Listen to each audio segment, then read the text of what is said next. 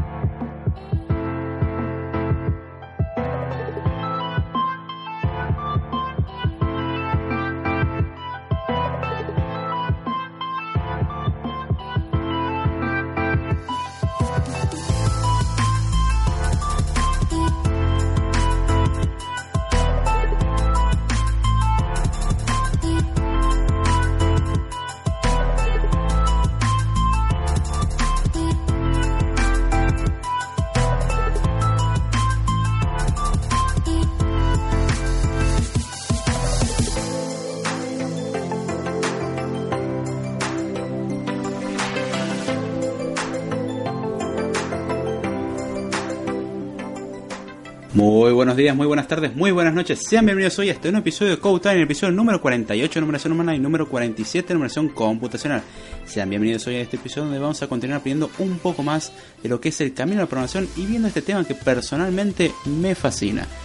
Así que comencemos el podcast, no sin antes, como siempre, saludar a los que van ingresando, pero también advirtiendo de que puede que se escuchen truenos, lluvia o algún ruido de ese estilo por cuestiones de que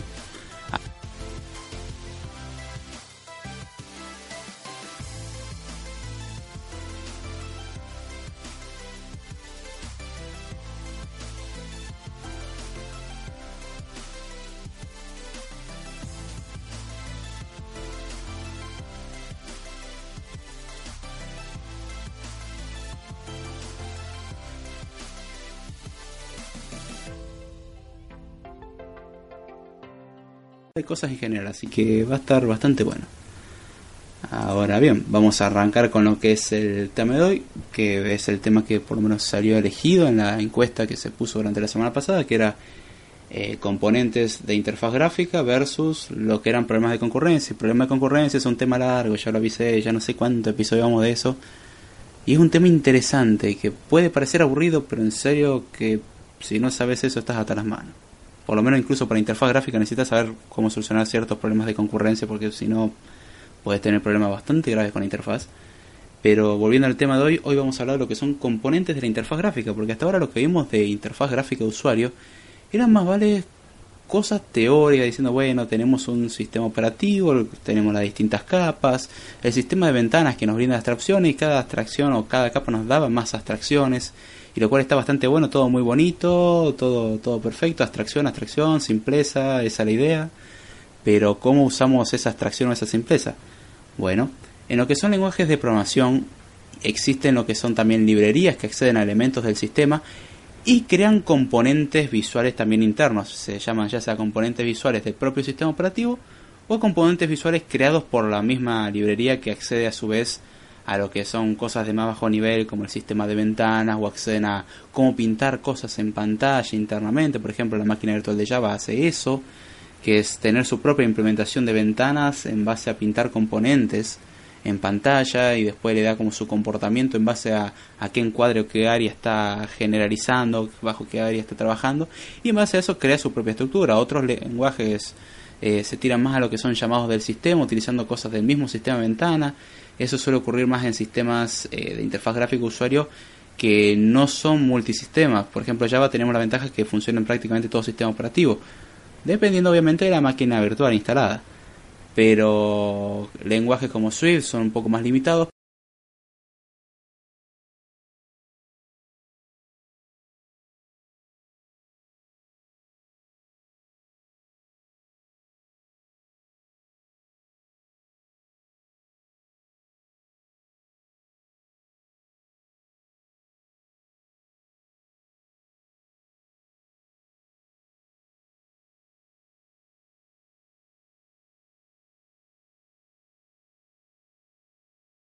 Van a ser en el sistema WIMP, que es lo que vimos el episodio anterior que hablamos de interfaz gráfica usuario, es decir, WIMP, el acrónimo de Window Icon Menu y Pointer, que es ventana, icono, menú y puntero, básicamente, es el paradigma clásico con el cual nos manejamos con interfaces gráficas de usuario en equipos de sobremesa o más bien en PC, en sistemas operativos de PC.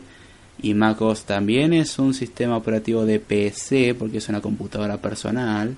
Aclaro eso antes que que me digan, no, como MacOS es otro sistema. No, es una PC al fin y al cabo. Entonces, que es distinto al paradigma lo que es el post-WIMP, que es lo que vino después del WIMP, que es básicamente todo lo que trabaja con interfaces gráficas en dispositivos móviles. Nos vamos a enfocar principalmente en WIMP, aunque muchas de las cosas que se trabajan en WIMP son análogas en lo que es el post-WIMP. Justamente una se basó en la otra, el post-WIMP se basó en el WIMP, en cosas que ya teníamos. Era una locura volver a hacer todo, nada más que la simplificaron en muchos aspectos. Y le quitaron muchas opciones, por ejemplo, algo que tendríamos y uno de los primeros componentes que vamos a analizar son las ventanas, cosa que algo post-win normalmente no tiene, a pesar de que ahora permiten el supuesto multitasking, el multiventana, que no funciona tal cual una ventana en una PC. Entonces, dentro del paradigma WIMP, justamente el primer componente y la primera letra del acrónimo es de la W, que es de window o de ventana, y vamos a hablar de lo que son sistemas de ventanas. Entonces, en lo que son los sistemas de ventanas, o las ventanas, mejor dicho, son elementos estructurales o uno de los elementos estructurales que nos brindan las librerías y los sistemas operativos para trabajar hoy en día. Es una capa de abstracción muy bonita que nos simplifica mucho el trabajo, la verdad que está bastante bueno. Y dentro de lo que son las ventanas, o mejor dicho, en lo que es una ventana es básicamente un área donde se van a mostrar elementos y esa área se considera como una parte independiente al resto del sistema de ventanas. ¿A qué me refiero con esto? Todo componente que esté dentro de una ventana o de un contenedor conocido como ventana va a ser independiente, por ejemplo, algo contenido en otra ventana. Son cosas totalmente separadas. Esa es la idea de una ventana, justamente dar como un contexto o una encapsulación o una caja si lo queremos ver así, de un lugar donde empaquetamos todos los componentes de un programa, por dar un ejemplo. Y si tenemos otra caja, es decir, otra ventana, va a ser totalmente independiente.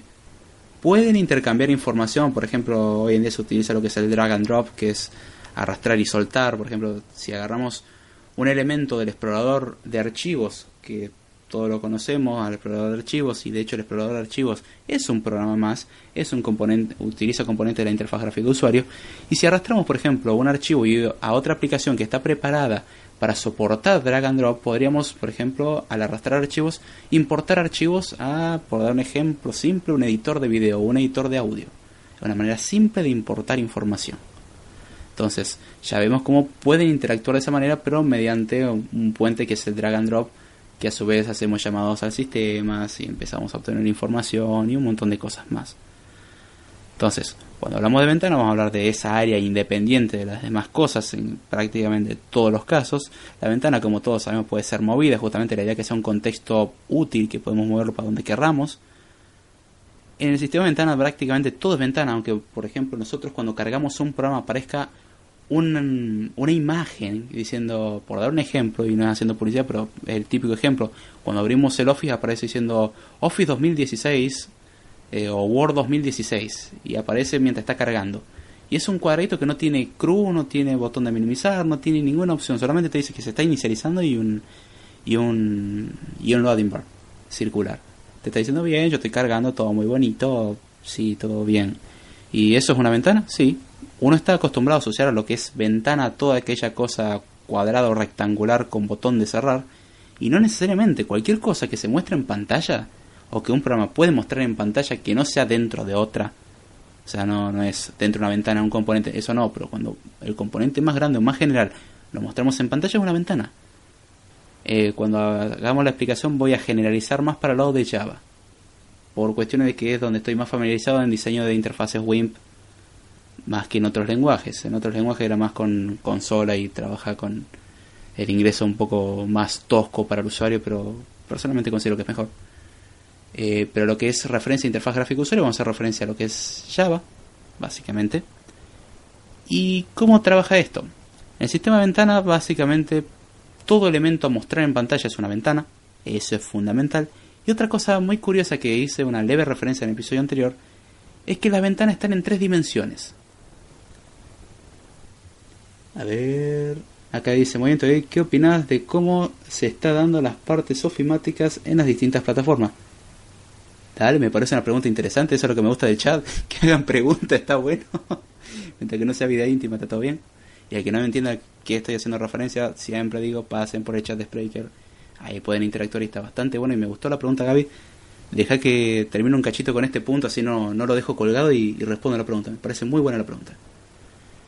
Eh, la idea de una ventana en tres dimensiones no es que nosotros lo veamos en 3D y de hecho se habla en monitores en tres dimensiones y que vas a ver todo en tres dimensiones y se habla de algo futurista, increíble. Se está abusando de la palabra tridimensional. Los monitores hoy en día en general son bidimensionales, es decir, largo y ancho, no, no pidamos más, solamente podemos ver eso en dos dimensiones. Es muy interesante, todo muy divertido, pero ¿cómo me está diciendo que es en tres dimensiones? Internamente, cuando lo vemos, y de hecho eso lo podemos ver en el sistema de ventanas, saludamos acá a JJ Ponce que se hace presente y dice un saludo grande, qué gran podcast, gracias José, un abrazo grande y como siempre digo, a sentarse, ponerse cómodo, como le dije a Gaby, che, vale preguntar, está muy bueno, me gustó mucho la pregunta tuya Gaby, y vamos a darle para adelante. Em, en lo que es internamente el sistema de ventanas, las cosas corren en tres dimensiones. ¿Por qué en tres dimensiones? No me refiero a algo que sea, por ejemplo, un cubo en vez de un cuadrado. Nosotros ponemos un cuadrado en pantalla, no es un cubo, no, a ese punto no. Pero todo lo que se muestra se está mostrando en tres dimensiones como si fuesen papeles, si lo queremos ver. No como objetos tridimensionales como tal. Una hoja de papel es un objeto tridimensional, que donde vamos a plasmar cosas bidimensionales, y una hoja de papel básicamente es un objeto tridimensional donde plasmamos cosas bidimensionales, y en este caso podemos pensar como distintas partes que se van superponiendo. Y ahí es donde está la tridimensionalidad, donde tenemos una ventana sobre otra. Y para el sistema literalmente tenemos una ventana sobre otra. Entonces vamos a pintar un elemento y vamos a pintar después otro elemento encima. En ese orden, no al revés, porque si lo pintamos al revés, justamente una está arriba de la otra, en el orden inverso. Acá dice JJ Ponce, y para cerrar con broche de oro, movimiento y más al rato. Exacto. Exactamente.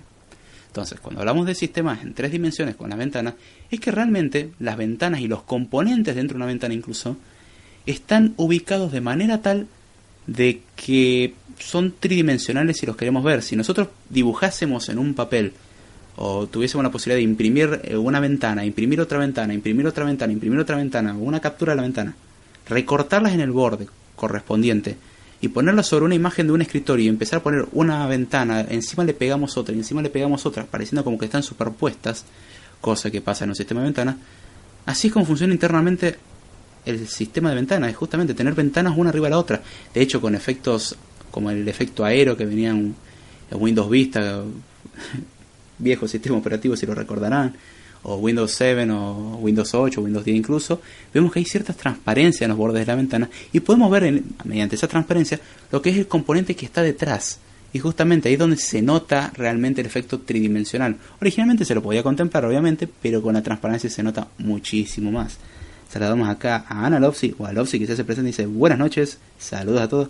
Hola Ani, ¿cómo estás? Copropietaria de lo que es el podcast Literalmente y Cronos, excelentes podcasts de lo que es eh, historia y lo que es literatura contado de otro punto de vista. Me, me gusta la forma simple y divertida de relatar las cosas.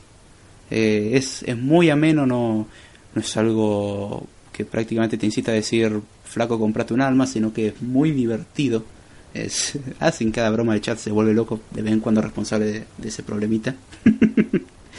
Pero bueno, si saben cómo, me pongo para que me inviten. Así que... Que continuamos y voy a responder lo que es la pregunta que hizo Gaby. Gaby hizo la pregunta, ¿qué opinas de cómo se está dando las partes ofimáticas en distintas plataformas? Si vemos... Perdón, voy a leer una mención acá, dice... Ani dice, gracias por la mención, che. Nada, no pasa nada, al contrario. Con gusto se hace. Si no fuese con gusto, no se hace. Simple. Es como el podcast. Em, si vemos lo que son las distintas aplicaciones ofimáticas, desde lo que era el Office, porque siempre existe una alternativa, que existe lo que es el OpenOffice, actualmente lo que es el LibreOffice, tenemos otras alternativas como Ofimática Online, dado el ejemplo de Google Docs, que no necesitas instalar nada, o tenés el Office Online y cosas así. Fueron progresando a medida que pasaron los años. Y también vinieron lo que eran dispositivos móviles, lo cual fue algo complicado porque hasta ese momento los dispositivos móviles servían para lo que es comunicarse, es decir, mensaje, llamada, algún que otro jueguito y no molestemos más. Fueron expandiendo sus capacidades, llegaron a un sistema operativo medianamente aceptable, sí, y sistema operativo así, pero aún así eran acotados.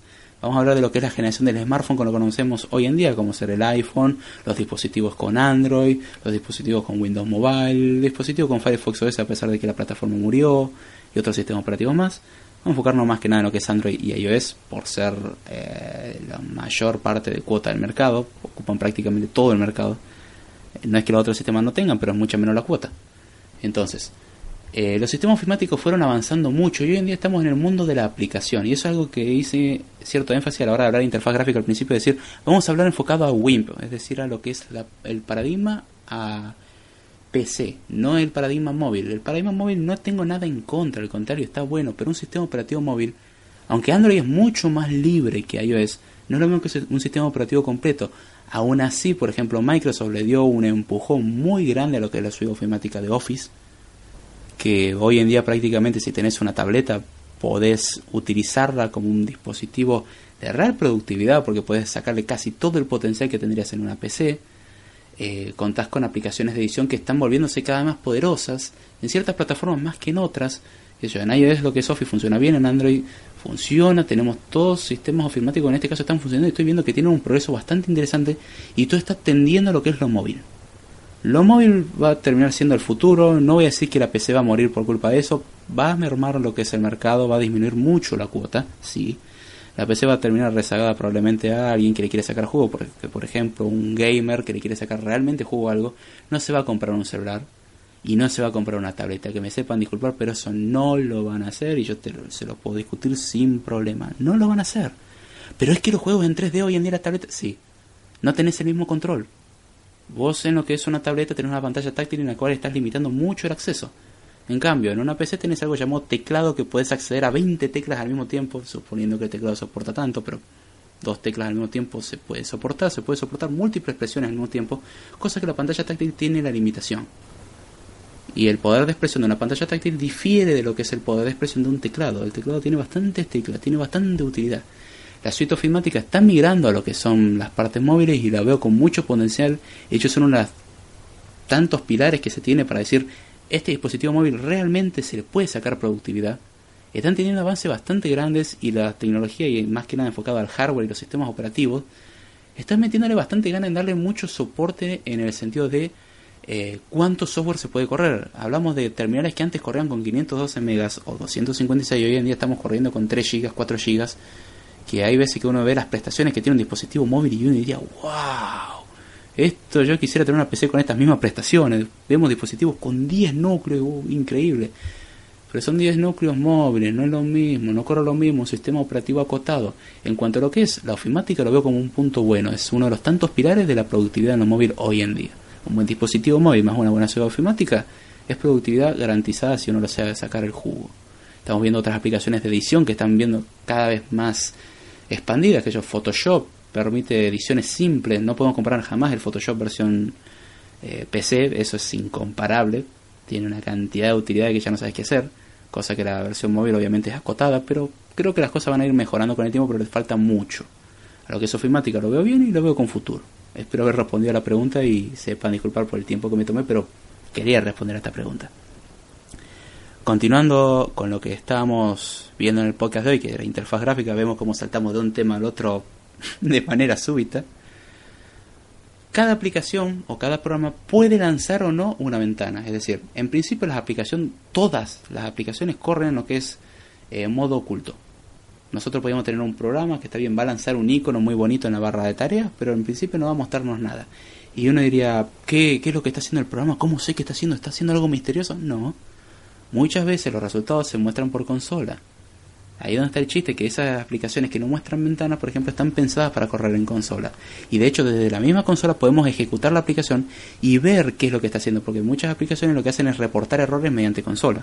Entonces, uno ve que el programa no anda y no anda y no anda, y ¿por qué no andará? ¿O por qué no carga? Y en realidad cuando lo carga desde la consola, y ahí empieza a mostrar las cosas que hace el programa, hay veces que el desarrollador se olvida la mitad de las cosas que puso para imprimir en pantalla, y como que imprime 4, 4, 2, 2, 7 malvadisco y cosas así que ¿y esto dónde salió? Y es porque el desarrollador puso algo para probar si en algún punto se ejecutaba ese pedazo de código.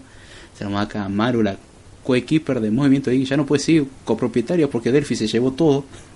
Y dice, buenas noches, pasando a saludar. Hola Maru, ¿cómo estás? Espero que estés muy bien. Espero que la lluvia baje un poco el calor y, que traiga frío. Entonces, eh, las aplicaciones que en principio pueden funcionar en consola y uno y el desarrollador es lo suficientemente decente para no dejar todos los prints inútiles y dejar solamente prints que muestran el estado eh, de por ejemplo de error o, de correctitud del programa puede ver los resultados ahora bien para lo que es un usuario normal ¿qué es lo que utiliza? interfaz gráfica de usuario entonces uno de los elementos que nos brindan las librerías es una ventana que es el elemento principal donde vamos a posicionar toda la información de manera visual simple bonita relativamente barata porque consume bastante recurso en comparación o sea, lanzar una ventana en consola no es lo mismo que lanzar una ventana normal en pantalla. Una ventana normal en pantalla tiene su costo y de hecho, ¿cuál es el límite de cuántas ventanas puede abrir una aplicación? Porque una aplicación puede abrir una o varias ventanas. ¿Cuántas puede abrir?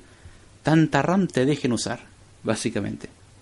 Eh, depende cuánta RAM tenga, cuánta ventana puede hacer. De hecho, una de las mejores aplicaciones inútiles para llenar memoria RAM es crear ventanas.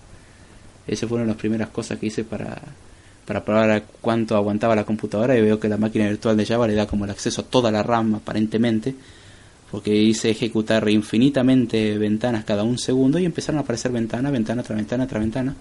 Y después le quité ese limitador por segundo y dije crea todas las ventanas que puedas en todo el tiempo que puedas. Bueno el efecto fue ver cómo el contador de RAM súbitamente bajó de 8 GB libres a 512 MB libre y lo y maté la aplicación para que cierre todo y mágicamente se liberó muchísima RAM en ese momento. Típica broma para hacer a un amigo. Abrí esto y de hecho lo he hecho y básicamente el resultado fue sobrecalentar la computadora y que se apague. Fue, fue muy divertido el resultado ese. Bonito overflow. Pero ahí es donde tenemos que la limitación de cuántas ventanas podemos poner es la cantidad de memoria que tengamos. Recordemos que cuando la memoria RAM es insuficiente vamos a recurrir a lo que es el disco y en ese momento la computadora se vuelve insufriblemente lenta. Y si tenés la suerte de poder matar la aplicación en ese momento, bueno, espera un ratito que se recupere todo. Si no es así, puede que tengas un overflow de memoria, eso lleva varios problemas, pantallazos son de la muerte y bla, bla, bla. Con suerte. Entonces, hay que saber cuántas ventanas crear porque cada ventana que uno va creando tiene su consumo de recursos, tiene su consumo de gráfico y cuanto más ventanas creamos puede que vaya más lento porque vamos a necesitar renderizar más cosas, trabajar con más cosas, depender de más cosas también porque es complicado tener un montón de ventanas en una aplicación, además de ser horrible visualmente, eh, consume muchísimo recurso y además que como que útil visualmente no lo está dando, como tenemos 20 ventanas con un montón de botones, ¿cómo hago para usar ahora? Por eso hay que saber acotarse entre los distintos usos que podemos tener para una ventana es ser un contenedor de elementos, que es el uso principal que se le da. Ser, por ejemplo, un navegador, que eso también es como uno si quiere hacerlo, puede ser un contenedor de elementos que represente un navegador, puede ser una, una terminal o una consola de texto, básicamente una ventana que lanza una consola, puedes trabajar con eso. De hecho, muchos programas lo que se hace es lanzar una consola y en esa consola vamos a trabajar para no tener que usar una interfaz gráfica de usuario. Y existen otros tipos de ventanas especiales, también conocidas como ventanas hijas o que nacen de un padre y el padre es la ventana principal, que son las ventanas de mensaje o ventanas de diálogo. Que son esos bonitos cuadritos, por ejemplo, preguntando una confirmación, pidiendo una contraseña, eh, mostrándonos información diciendo, bueno, espacio muy insuficiente, vuelve a intentarlo de nuevo más adelante, o ha ocurrido un error, inténtelo de nuevo más adelante, o desea guardar los cambios, si no cancelar. Esos son cuadros de diálogo, ventana de diálogo, cuadro de mensajes, y son un tipo de ventana especial, las cuales se lanzan desde una ventana, es decir, una ventana lanza otra. Generalmente si uno mata la ventana principal, mata la otra, pero ahí donde está el chiste. Muchas veces no se permite el acceso a la ventana principal sin antes salir de la ventana secundaria. Es decir, la ventana secundaria se vuelve temporalmente principal y la otra es inaccesible. En el momento que nosotros salimos de la ventana secundaria, la principal vuelve a ser la original y ahí es cuando podemos realmente cerrar las cosas. Ese es el típico sonito que pasa cuando uno, por ejemplo, le da desea guardar el cambio, sí, no, cancelar y no le da ninguna de esas, de esas tres, le da a cualquier otro lugar y inmediatamente como que parpadea la ventana diciendo, bueno, che, elegí una de estas tres opciones pues no te dejo hacer nada más. Entonces ahí es donde está el chiste de, de los distintos tipos de ventanas. Perdón por el silencio. Ya por 25 minutos, bien, tenemos tiempo todavía. Y vamos a ver algunos de los componentes como prometí. La ventana es uno de los componentes y dediqué cierto énfasis en eso porque es el componente principal que si no lo tenemos el resto es inútil. Y donde vamos a empezar a tener lo que son ventanas. Y ahí es donde voy a enfocar más en lo que es Java porque es donde trabajo. Aunque hay ciertas similitudes con otras formas de trabajo. En lo que es una ventana, por ejemplo, en lo que es Java se lo conoce como frame, eh, tenemos lo que es un, un, panel raíz, tenemos un panel de capas y después tenemos lo que es eh, un content pane o panel de contenido, por así decirlo. ¿Para qué sirve el panel de contenido? Que es donde vamos a trabajar realmente. Es donde nosotros vamos a poner los elementos. Es decir, en el content pane o en el panel de contenido es donde uno va a terminar poniendo los distintos elementos como ser botones, sliders, campos de texto, eh, scroll y un montón de cosas más. Pero en principio tenemos la ventana que tiene a su vez un contenedor. Existen distintas maneras de organizar la información, conocida como layout, que es básicamente una manera de establecer comportamientos en cuanto a cómo distribuir los elementos. Es decir, nosotros podemos agregar muchos elementos a la ventana, pero para, nos, para el sistema, cuando agregamos elementos a la ventana, no los agregamos en un orden establecido a pesar de que hay software de que permite, por dar un ejemplo, eh, NetBeans, uno de los eh, de las IDEs o de los entornos de trabajo más conocidos de Java, la ventaja que está en todas las plataformas, pero algo que no me gusta de NetBeans, es que permite desarrollar interfaces gráficas de usuario. Es decir, uno cuando quiere diseñar una interfaz gráfica de usuario tiene dos opciones, hacerla mediante código o hacerla mediante el diseño visual, es decir, arrastrando componentes y armándolo. Que es muchas veces como se hace con los dispositivos móviles, que también se puede hacer de manera programada, o sea, programáticamente se puede escribir en base a código y se va generando eso, o puede uno agarrar, arrastrar componentes y después eso se compile de alguna manera y sea una interfaz gráfica. Todo muy bonito con la forma autogenerada, todo lindo con el drag and drop y vamos a poner este cuadrito acá y esto por acá.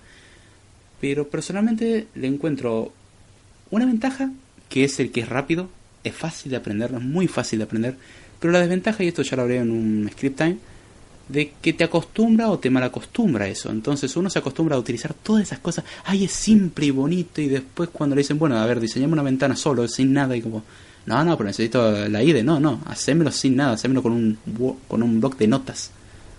Pero ¿cómo vas a programar con un blog de notas? Es una de las buenas pruebas que le hacen los desarrolladores. Dicen, ¿cuántos, vos qué sabes? Yo sé mucho de Java y, y sé mucho de, de esta, esta, esta y esta librería. Ah, muy bien bueno, quiero que me hagas una ventana en la cual tenga dos paneles, la primera sea verde, la segunda sea roja y en el panel rojo quiero que pongas un botón que diga acceder y en el otro panel pongas un botón que diga cancelar en el medio. Y te dicen hacerlo en un blog de notas. Pero ¿cómo vas a hacer eso? ¿Blog de notas? Podés escribir el archivo Java, podés compilar el archivo Java manualmente. Se pueden hacer las cosas manualmente sin un programa extremadamente que te simplifique las cosas y bello. Se puede.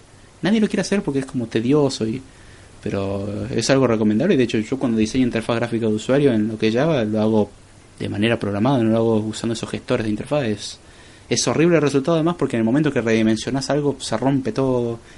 El código autogenerado de NetBeans me parece un asco personalmente hablando, hay gente que le gustará, es obviamente algo que depende de gustos, pero lo que es a NetBeans me parece un asco. Es horrible porque el generador de código no te permite editar casi nada, el código está todo desestructurado, no se entiende nada, hace 20 llamados a función cuando podías hacer uno solo y listo. Entonces, tenemos esas cosas en la interfaz y la idea es que nosotros podemos meter componentes en una ventana. Ahí es donde está el, el chiste. Entonces, la, la cuestión con esto es poder trabajar de esta manera y el poder organizar los contenidos de manera cómoda y útil para el usuario. Sepan disculpar, voy a poner un momentito de silencio.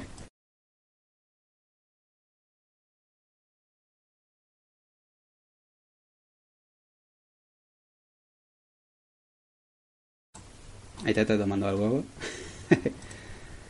Eh, pero la idea es poder organizar los componentes para que sea de una manera cómoda y eso se puede hacer de manera programada y ahí donde entra el tema del layout y cosas así para organizar los componentes. Ahora bien, una vez que tenemos lo que es un panel o el Content Pane donde vamos a poner el panel de contenido, tenemos otro componente que también es muy importante, que es conocido como content, eh, como JPaint, JPanel en lo que es Java y, eh, y si lo nombramos como debería ser sería un panel Justamente un panel es un contenedor donde vamos a meter más elementos. El Content Pane es como si dijéramos es nuestro lienzo, nuestra, hoja principal. Y nosotros, por ejemplo, a la hora de construir algo, podríamos decir, bueno, pero yo quiero agarrar, meter dentro de este lienzo dos pedazos de algo. Es decir, de un lado voy a poner, por ejemplo, una casita y del otro un perrito, por dar un ejemplo cualquiera. Entonces, puedo tener dividido las cosas en dos partes. ¿Cómo solucionamos este tema? Para hacerlo de manera simple, lo que hacemos es poner una parte en un panel y otra parte en otra. Entonces serían como pedazos de vidrio y armamos un rompecabezas. Entonces con eso empezamos a armar el rompecabezas y podemos dividir. Un panel es básicamente un lugar, un contenedor donde vamos a meter más elementos.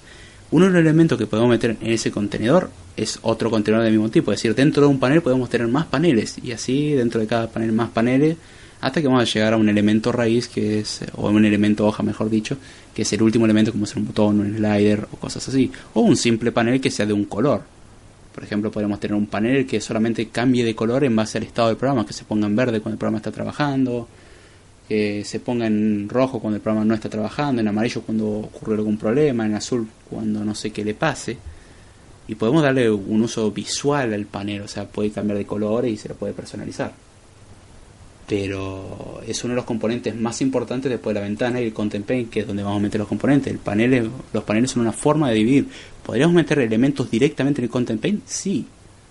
No es lo más recomendable, de hecho, a lo que es escalabilidad de código, es mucho más lindo dividir las cosas en paneles, cuestión de que el momento de modificar algo, solamente modificas un panel, por ejemplo. A ver, no me gusta el orden de los botones de este panel. O tengo este panel y quiero cambiarlo completamente, pero que cumpla exactamente la misma función. Quiero que tenga ciertas opciones, pero no me gusta cómo se están presentando ahora y quiero actualizarlas. Entonces, si uno hace una mala práctica de poner todo en un mismo componente, tenés el defecto de que al momento de actualizar como que te vuelve loco porque tener demasiados componentes y podés pifiarle en algo. Ahora, si lo tenés dividido, por ejemplo, en un panel por un lado, un panel por el otro, al momento de actualizar solamente modificas un panel. Entonces, lo otro no ni siquiera lo tocas porque no cambia nada.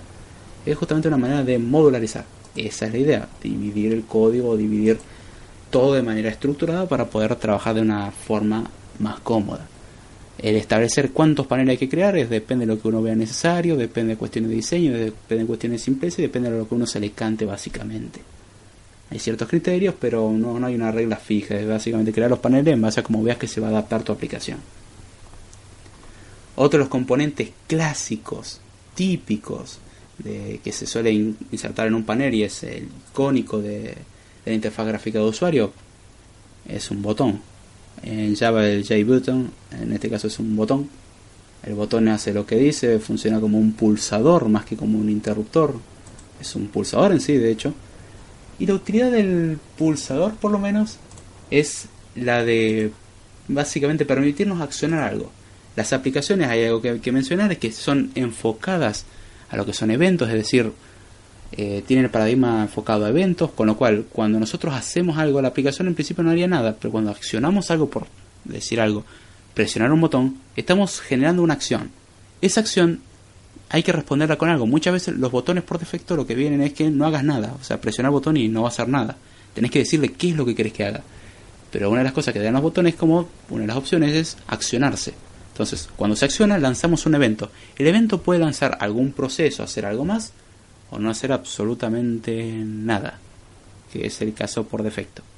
Son muy útiles, los botones suelen estar compuestos por generalmente lo que es un label, que ahora lo vamos a ver, que es una etiqueta, y lo que es una imagen. Entonces un botón es básicamente un icono, una imagen y un label. Y eso es presionable. Internamente, ¿qué es? Es prácticamente como si fuese un panel que está esperando acciones del mouse o acciones de teclado. Por ejemplo, cuando se pasa el mouse o la flechita del puntero encima de lo que es ese panel, en realidad lo que hace es decir, bueno, vamos a dar la ilusión de que reaccionamos a esto. Entonces, ¿cómo lo hacemos? Cuando pase la flechita encima de, del botón, vamos a resaltarnos.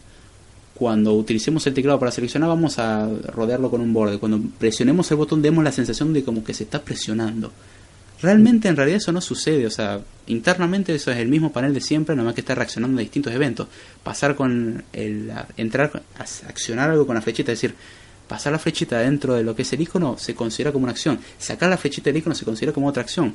Mantener presionado es otra acción. Pulsar es otra acción. Soltar es otra acción. Pulsar y soltar es otra acción. Son distintas acciones. Cada componente tiene eh, una capacidad de reaccionar a distintas acciones. Entonces, con respecto a lo que es el botón, es capaz de accionar, por ejemplo, cuando nosotros pasamos sobre el mouse, si lo presionamos y lo soltamos, hacemos las dos cosas, y todo este tipo de combinaciones. Y la idea de un botón es justamente ser accionado y en base a esa acción lanzar algún evento. Otro componente básico que contamos que es muy parecido a un botón por su característica es el J-Checkbox o el checkbox, también conocido como el cuadradito con la tilde o la palomita, que es como si fuese una encuesta, uno va tildando opciones y se está compuesto por lo que es un cuadrado, un círculo, la forma que uno se le canta en realidad, que representa como si fuese una casilla y la casilla puede estar tildada o destildada, marcada o desmarcada, con palomito o sin palomita. Entonces la idea de eso es que cuando está marcada estamos indicando un valor de verdad, es decir, verdadero, está marcado, está encendido. En cambio cuando está desmarcada está apagado. A su vez también viene acompañado de lo que es una etiqueta, también para ayudar a, identificar qué es lo que hace. El botón tiene una etiqueta, el checkbox tiene una etiqueta por cuestión de decir, bueno, ¿para qué sirve este checkbox? Yo te pongo 15 checkboxes y vos me decís, ¿qué pasa si tildo esto? No tengo ni idea. Ahora, si le pones etiqueta de agarrado a lo de renombrar archivos, ah, si tildas eso, sabes que se van a renombrar los archivos. Esa es la idea. Entonces, en base a eso es como vamos a poder establecer los comportamientos. Y básicamente la semántica de un checkbox es un elemento que puede estar eh, activado o desactivado y en base a estar activado o desactivado es el estado que tiene. Con lo cual el usuario, o mejor dicho, el desarrollador puede utilizar eso para, por ejemplo, antes de realizar una acción, una acción, por así decirlo, renombrar algo, una de las opciones que se suele dar es mantener extensión del archivo o no. Entonces, ¿cómo vamos a saber si vamos a mantener o no? Por defecto vamos a poner, por ejemplo, que el casillero esté tildado, con lo cual estamos diciendo que por defecto mantenga la extensión del archivo. Ahora bien, si el usuario dice, no, no, la verdad que a mí no me importa la extensión, sobreescribí todo, yo destildo esa opción y en el momento que el programa renombrar va a hacer algo, dice, a ver, vamos a comprobar ¿Está tildado o destildado? Está destildado, entonces el valor de verdad es falso. Entonces eh, hay que eliminar lo que es, o no hay que preservar lo que es la extensión del archivo. Y en base a eso es cómo trabaja. Es parecido a un botón en el sentido que puede presionarse o no, pero en vez de que nosotros accionamos algo, indicamos un valor de verdad, true o false. Es básicamente la semántica del checkbox. Es otro componente bastante útil y uno lo usa demasiado, de hecho en lo que son sistemas operativos móviles, el checkbox lo ve como checkbox muchas veces, como un cuadrito que se pinta de color muy bonito, sin tilde incluso, o incluso lo ve como un slider parecido a un interruptor que dice, bueno, está encendido o está apagado. De hecho, la semántica de checkbox es muy parecida a un interruptor, encendido o apagado. Después tenemos lo que es un combo box, o JCombo box en el caso de Java. Lo que el combo box, esto lo podemos relacionar, por ejemplo, cuando piden la, fecha de nacimiento en sitios web que no tiene algo como si fuese un campo de texto, pero en realidad ya tiene opciones preestablecidas. Por dar un ejemplo, seleccione el mes de nacimiento, y aparece enero, febrero, marzo, abril, mayo, junio, julio, agosto, septiembre, octubre, noviembre, diciembre. Esas opciones que están por defecto, es decir, brindamos una cierta lista de opciones, es lo que es un combo box. Un combo box es ese cuadrito muy lindo que cuando lo tildas, se despliega una lista de opciones que hay que seleccionar una. Eso es un combo box y la semántica de eso es tener una lista de posibilidades, es decir, una lista de opciones, y elegir una. Esa es su semántica, es decir, de 15 elementos elegí uno. Y en base a ese elemento que elegiste, bueno, vamos a tomar una decisión más adelante.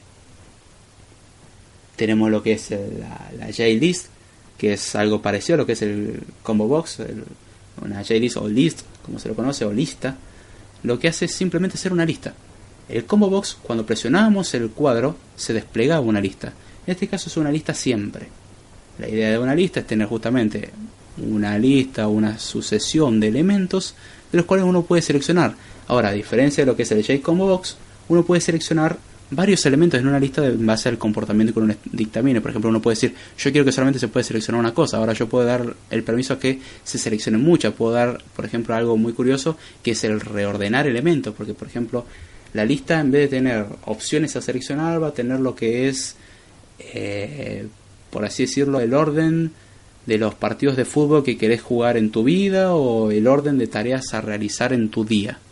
Entonces uno diría, bueno, tengo arriba de todo dormir, pero no, para dormir es de noche, primero tengo que hacer otras cosas. Entonces lo que vas a hacer es bajarle la prioridad cambiándolo de lugar, por cuestiones de comodidad. Entonces una JList o una list es básicamente una lista de componentes, los cuales nos van a brindar la posibilidad de mostrar información en forma de lista, o seleccionar opcional igual que él como box porque otra de las cosas interesantes de las listas es que permiten accionar ante la selección es decir cuando uno selecciona en realidad se está llamando un evento cuando uno selecciona otro elemento se llama otro evento cuando uno selecciona, se, cuando se deselecciona, cuando uno elimina un elemento y cosas así, se llama todo evento. Cada cambio que hagamos llama un evento. O sea, presionamos un botón, llama un evento. Soltamos un botón, llama un evento. Tildamos algo, llama un evento. Soltamos, eh, dejamos de, tildar algo, llama un elemento. Eh, seleccionamos una opción en el combo box, llama un elemento. Eh, llama un evento. Seleccionamos un elemento de la lista, llama un evento. Todo llama un evento. Justamente la idea es que está enfocado a evento. Es decir, todo lo que hagamos va a desencadenar en un evento que por defecto no va a ser absolutamente nada. Y me gustaría ver lo que es el radio button, el slider, el menú y un montón de opciones más, pero ya estamos a 41 minutos, se está yendo el tiempo. Así que espero que les haya gustado lo que es el episodio de hoy. Sepan disculpar el ruido que hubo al principio, cuestiones de, de lluvia y cosas así, así que no puedo controlar el tiempo, no tengo esos poderes. Espero que les haya gustado lo que es el episodio de hoy. Muchas gracias a los que entraron hoy al chat, a los que han escuchado el podcast tanto en vivo en diferido. Gracias Gaby por la pregunta, porque la verdad estuvo bueno discutir sobre lo que es el tema de las suites filmáticas en plataformas móviles. Di mi opinión, obviamente si a alguien no le gusta mi opinión, está en todo su derecho. Pero también estoy abierto a lo que son críticas al respecto, críticas constructivas o por lo menos debatirlo, porque la verdad que es interesante hablar del tema. No se aceptan comentarios medio no muy inteligentes diciendo, no, vos estás equivocado, porque si no me das una razón no, no puedo tomarlo muy en serio. Así que espero que les haya gustado el episodio. Saludamos acá a Maru, a Anita, a Lopsi, a Movimiento ahí, a JJ Ponce. Muchas gracias por hacerse presente. Fue, fueron poquito, pero estuvo interesante el podcast. Así que eh, espero que les haya gustado. Si me quieren seguir, pueden hacerlo vía Twitter, en arroba Jordana, vía correo electrónico davidjordana0 Todos los lunes a las 11 de la noche de Argentina, como ahora hacemos el podcast de Code Time. Y los jueves trato de subir un podcast de Script Time. Como esta semana pasada no subí ningún episodio de Script Time bueno, esta semana doble, doble ración, así que se van a tener que ocurrir dos temas de los cuales hablar en esta semana. Probablemente uno se suba mañana o pasado mañana. Vamos a ver de qué vamos a hablar. Son temitas cortitos referentes a la programación y que probablemente algunos los voy a terminar viendo más en profundidad en un episodio de Code Time porque no se puede ver todo en 5 minutos. Pero por lo menos para dar una idea y saciar un poco la curiosidad de la gente está bueno y también para incitar. Algo que también digo es, vale sugerir temas. Yo pongo lo que es una encuesta toda la semana diciendo pueden elegir entre estos temas. Últimamente la encuesta estuvo reñida entre lo que era interfaz gráfica usuario y problemas de concurrencia, porque son temas que todavía no lo terminé y quiero terminarlo. Me parece interesante verlos, pero puede.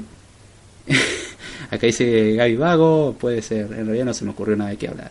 Sepan disculpar, admito mi culpa. Por lo menos no voy a andar mintiendo en eso. eh, pero se pueden hacer sugerencias, si hay temas que les interese, se puede hacer. Lo mismo que en el canal de YouTube. En el canal de YouTube tuve más interacción en ese aspecto de, estaría bueno que cambies esto, o estuvo muy interesante este tema, y me hicieron preguntas referentes a temas que no se hablaron todavía en, el, en lo que es el curso de SUI que estoy dando, y, y lo respondí sin problema, y a su vez me parecen cosas interesantes a tratar en videos, porque también están todos en su derecho de, de recibirlo, así que eh, estamos abiertos a lo que son sugerencias, temas, como les interesa un tema, un tema que quiero ver, pero esto ya ya entrando lo que es el mes de enero, pues no sé si vamos de vacación o no, dependiendo, vamos a ver qué pasa. Pero un tema me parece muy interesante, el tema base de datos, y eso creo que a muchos le va a llamar la atención o a interesar por lo menos. Así que no se olviden de, de comentar, suscribirse, compartir. Si les gustó, y esto se lo voy a robar a Damián, y admito la culpa, después te pago el copyright. y si no les gustó, compártelo a ese ser desdeñable, a ese ser que odian para que también sufra. Eh, también tenemos lo que es un canal de YouTube, me buscan como David Jordana y prácticamente en lados como David Jordana o Code donde ahí tenemos un curso de Swift y subo otro tipo de video, pero por ahora va más que nada centrado en lo que es un curso de Swift desde cero, totalmente gratis en español. A su disposición está en ustedes el utilizarlo no, obviamente, pero es algo que quiero dejar para la comunidad y que lo disfruten y está bastante bueno. Así que espero que les haya gustado. La despedida fue un poquitito larga, pero como siempre, me, es linda hacer una despedida decente. Muchas gracias a todos los que pasaron por acá. Dejar reseñas en iTunes y corazones ayuda muchísimo para aumentar la visibilidad del podcast y ayuda mucho también como un incentivo personal, como ah, parece que a alguien le gusta, le interesa, está, está bastante bueno. Así que bueno, con esto ya vamos cerrando lo que es el episodio de hoy. Mañana vamos a subir el curso de Swift, el nuevo episodio, y será hasta la próxima. Chao.